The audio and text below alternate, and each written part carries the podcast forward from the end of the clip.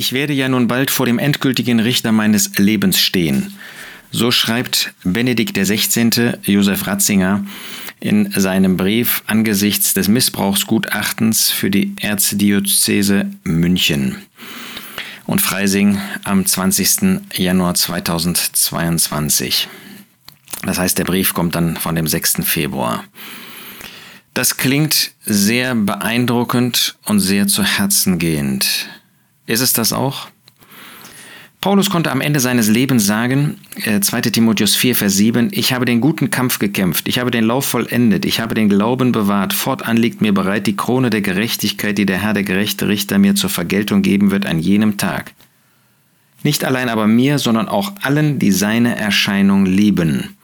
2 Timotheus 4, Verse 7 und 8. Voller Zuversicht, vollem, in dem vollen Bewusstsein, dass er den richtigen Kampf des Glaubens gekämpft hat, dass er mit dem Herrn gelebt hat. Paulus war auch nicht fehlerlos, Paulus war auch nicht sündlos, aber er hat ein Leben mit dem Herrn geführt. Nun, was sagt Benedikt der 16., der mehrjährige Chef sozusagen der Organisation der römisch-katholischen Kirche? Ich habe in diesen Tagen der Gewissenserforschung und Reflexion so viel Ermutigung, so viel Freundschaft und so viele Zeichen des Vertrauens erfahren dürfen. Ja, Worum geht es da? Es geht um Missbrauch, der unter seiner Verantwortung in der Organisation in München und Freising geschehen ist. Und da sind manche erheblichen Anklagen gekommen. Und jetzt hat er Gewissensforschung und Reflexion hat er betrieben. Paulus sagt das auch, dass ähm, das ein, ein wichtiges Kennzeichen des Gläubigen ist, dass man ähm, selbst reflektiert. Er spricht von Verwaltern und sagt, dass sie treu sein müssen, 1. Korinther 4, dann Vers 3. Mir aber ist es das Geringste, dass ich von euch oder von einem menschlichen Tag beurteilt werde. Das heißt nicht, dass Paulus es egal war, was die anderen über ihn sagten oder dachten, aber das ist nicht das Entscheidende. Ich beurteile mich aber auch selbst nicht. Hat Paulus kein Selbstgericht betrieben? Natürlich hat er das. Aber er wusste, das ist am Ende auch nicht ausschlaggebend. Denn ich bin mir selbst nichts bewusst, aber dadurch bin ich nicht gerechtfertigt. Er hatte wirklich ein freies Gewissen kann so Josef Ratzinger schreiben, mit einem freien Gewissen im Blick auf das, was da geschehen ist. Der mich aber beurteilt, ist der Herr, sagt Paulus. So urteilt nicht irgendetwas vor der Zeit, bis der Herr kommt, der auch das Verborgene der Finsternis ans Licht bringen und die Überlegungen der Herzen offenbaren wird. Und dann wird einem jeden sein Lob werden von Gott. Das Lob natürlich nur dann, wenn es Lob auch zu verteilen gibt. Also Gewissensforschung und Reflexion ist schon recht, aber das ähm, rechtfertigt mich nicht. Auch nicht ein Josef Ratzinger. Was muss er denn da feststellen? Da kann er doch kaum sagen, viel Ermutigung angesichts dessen, was unter seiner Führung, unter seiner Leitung da geschehen ist. Kann man da sich freuen über Freundschaft? Ist das nicht ein Beweis, dass man Dinge zudeckt, statt sie aufzudecken? Wir bitten den lebendigen Gott, schreibt er später, vor der Öffentlichkeit um Vergebung für unsere Schuld, ja für unsere große und übergroße Schuld. Das verbindet er mit den Feiern des Gottesdienstes, also Eucharistie, ähm, also in, in seinem Sinn auch dem, dem Abendmahl, dem Brotbrechen. Das ist ja auch recht so, dass man persönlich, 1. Korinther 11, in dieses Licht Gottes geht, vor dem Gedächtnismahl, vor dem Abendmahl. Aber wir sollen ständig in diesem Selbstgericht sein. Aber was ist das? Wir bitten um Vergebung für unsere Schuld. Das ist ja so ähnlich wie Saul das getan hat. Er hat auch gesagt, äh, ich habe gesündigt. Das ist ja kein wahres Sündenbekenntnis. Ein Sündenbekenntnis setzt ja voraus, dass man die Sünden auch konkret nennt und nicht allgemein von Schuld, meinetwegen auch übergroßer Schuld, großer und übergroßer Schuld spricht. Der Herr vergibt mir, wenn ich mich ehrlich von ihm durchschauen lasse und so wirklich zur Änderung meiner selbst bereit bin. Ja, das ist es. Ist es so, dass ich mich wirklich in das Licht Gottes stelle? Das kann man bei diesem Brief eigentlich kaum sagen. Man kann auch wohl kaum erkennen, dass da konkrete Bekenntnisse sind. Ja, ähm, Schmerz drückte aus über Vergehen und Fehler, die in meinen Amtszeiten an den betreffenden Orten geschehen sind. Die Opfer von sexuellem Missbrauch haben ein tiefes Mitgefühl und ich bedauere jeden einzelnen Fall.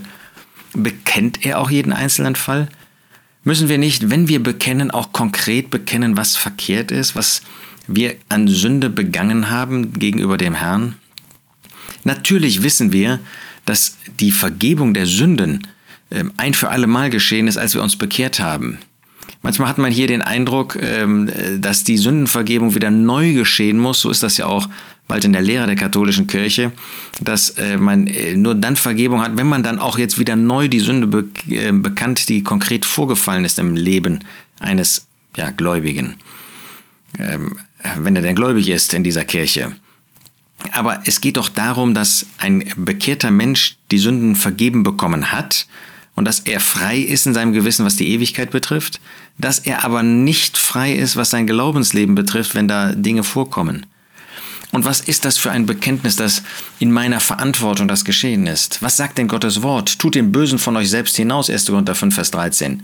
Wenn solche Dinge wie Kindesmissbrauch geschehen, da kann ich nicht einfach ein, ein persönliches oder ein allgemeines Sündenbekenntnis haben. Da haben wir eine Verantwortung als örtliches Zusammenkommen, einen solchen Sünder, einen solchen Bösen hinauszutun. Der mag gläubig sein, aber in diesem Augenblick ist er identifiziert, eins gemacht mit der Sünde, die er begangen hat. Ist das ein sündiger Zustand? Und da müssen wir handeln, ansonsten sind und bleiben wir schuldig. Da müssen wir einen solchen ausschließen aus der Gemeinschaft. Und dass so jemand natürlich dann in dieser Situation keine Seelsorge weiter tun kann und so weiter, das ist ja völlig klar. Und wer das tut, der macht sich ganz persönlich schuldig und er macht sich dann auch das örtliche Zusammenkommen, die örtliche hm, Zahl der, der Menschen, die da zusammenkommen, äh, macht sich absolut schuldig.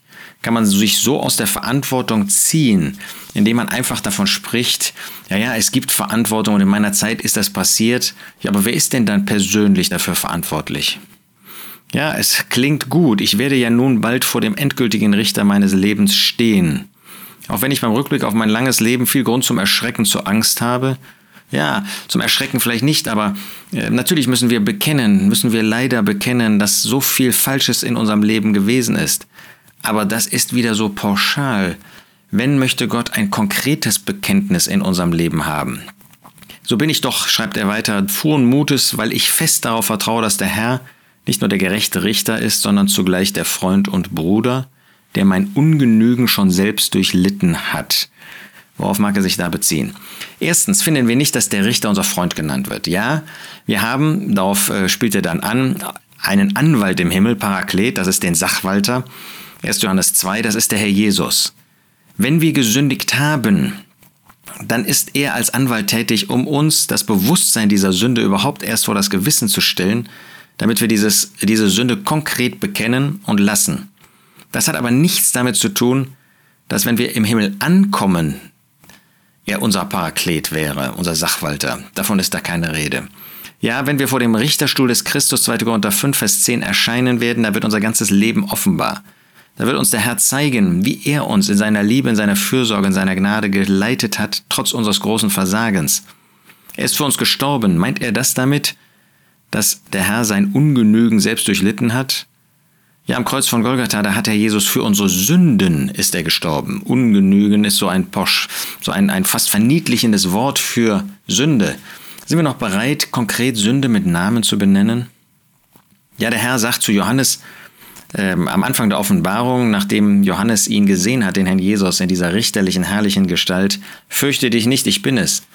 Aber da war Johannes nicht irgendwie als jemand, der schuldig war, der jetzt eine Sünde begangen hat, sondern Johannes hatte ein Bewusstsein, was das heißt, richterliche Herrlichkeit. So hat er den Herrn vorher noch nie gesehen. Und das soll uns auch bewusst sein. Sünde ist nicht egal. Nochmal, wir brauchen keine Angst vor dem Herrn, vor Gott zu haben. Ähm, er ist der Retter von uns, er ist unser Herr. Aber wir sollen schon ein Bewusstsein haben, was das für eine heilige, für eine feierliche Sache ist, dass er der Richter ist, als der Sohn des Menschen inmitten der sieben Leuchter der Versammlung, der Versammlung, der örtlichen Versammlung tätig ist, um uns äh, zu prüfen, um uns auf den richtigen Weg wieder zu führen, zurückzuführen. Wir sehen also diese Schreiben auf den ersten Blick irgendwie beeindruckend. Ein so alter Mann, der sich vor dem Richter äh, stehen sieht, der davon spricht, dass er vor dem endgültigen Richter seines Lebens steht. Nun, wir kommen nicht ins Gericht, wenn wir an den Herrn Jesus glauben. Wenn wir unsere Sünden bekannt haben, dann sagt der Herr Jesus ausdrücklich in Johannes 5, dass wir nicht ins Gericht kommen. Und doch ist dieser Augenblick feierlich. Und angesichts dieser Feierlichkeit sollten wir jetzt unser Leben beurteilen in dem Licht Gottes. Sollten jetzt konkret ihm und wo nötig Menschen das bekennen, wo wir gesündigt haben, eben nicht irgendwelche ähm, Ungenauigkeiten oder wie er das hier nennt, ähm, Ungenügen, sondern Sünden. Wir müssen sie konkret benennen und auch dem Herrn gegenüber. Und dann wird er vergeben. Nun, er ist immer vergebungsbereit. Wir brauchen also nicht um Vergebung zu flehen, weil er vergibt. Auch im Blick auf unser Leben hier, die persönliche Gemeinschaft mit dem Herrn Jesus. Lasst uns dieses Bewusstsein haben. Lasst uns nicht in irgendwelche Pauschalitäten uns ausflüchten, sondern lasst uns konkret mit dem Herrn leben. Da, wo wir falsch liegen, da, wo wir gesündigt haben, da wollen wir das ihm bekennen. Und dann dürfen wir in vollem Vertrauen, in voller Sicherheit unser Leben weitergehen, dass er uns segnen wird, wo immer wir mit ihm gehen.